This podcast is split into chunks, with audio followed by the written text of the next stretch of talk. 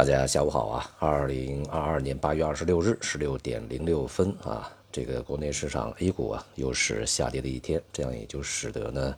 A 股连续两周啊这个录得下跌，板块行业呢普遍表现不振啊，并且呢是呈现这个交替下行的状态。本周呢成长股啊这个跌幅尤甚啊，而且像科创板在这周是大幅下跌的。整个基本面呢没有什么特别多的支撑啊，所以说这个市场下行的压力呢就会逐步的啊这个持续的去显示它的效应，而且在今天呢，其他的这个股市啊，亚洲股市以及隔夜的欧美股市表现都还不错啊。那么 A 股呢这个疲软呃也是一个这个脱离整体市场呃短期节奏的一个现象啊，但是相信外围的市场也会跟上来。因为大的经济形势和政策形势呢没有发生任何变化。昨天呢，这个美国的联储主席鲍威尔在杰克森霍尔啊这个会议上讲话呢，呃，目前呢这个美联储要奉行的是升息并且持守的策略啊，什么意思呢？一方面要把利率再加上去，而另外一方面呢，要在一个相对高的一个水平啊，这个保持一段时间啊，这就叫持守。直到这个通胀有所下行啊，才会停止啊。比如说这个利率提到百分之四以上，甚至百分之五，那么通胀在百分之五、百分之六啊，这个缓慢的下行啊，下行到百分之四，它也不会去降息啊，直到它回到百分之二点五，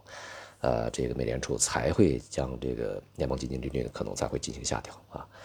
那么因此呢，就是市场在前期啊，这个所预计的美联储在明年呢，或者是。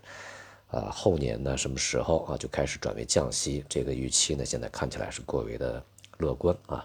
因此呢，从大的环境上仍然是收紧的。其实大的这个形势很明朗啊。那么一个呢，就是通胀全球上升啊；第二个呢是利率全球上升；第三个是经济全球下行啊，就是这么个问题。所以资产市场就难以啊获得比较良好的表现。那么另外呢，有一则消息呢，就是说啊，这个中国和美国呢已经达成了协议啊，允许美国的证监相关部门的人员到香港去查验这个中国在美国啊上市公司的一些审计记录啊。目前的这个消息还没有被证实啊，但如果是这样的话呢，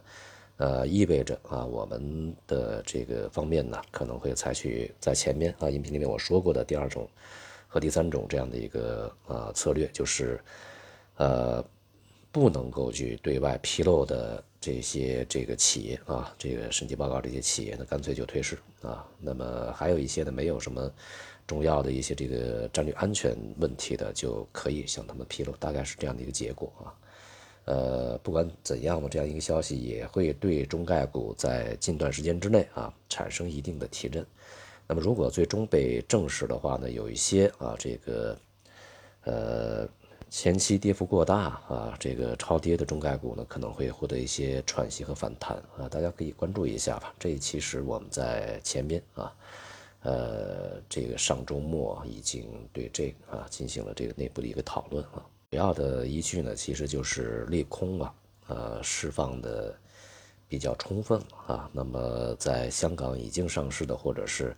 呃，这个将要上市的这些这个中概股企业呢，反而啊会相对稳定一些。但即便如此啊，整个的大的环境、大的形势仍然是趋紧的啊，趋于这个不友好的啊。所以说，从这个国内的股市而言呢，未来啊，这个很有可能还是一个震荡下行的局面啊。就是起起落落啊，有的时候会突然的上涨，有的时候会突然的下跌，但是呢，整个大的这个啊重心啊大的方向是向下啊，所以呢，在当前以及未来的一段时间啊，并不是我们非常好的投资时机啊。好，今天就到这里，谢谢大家。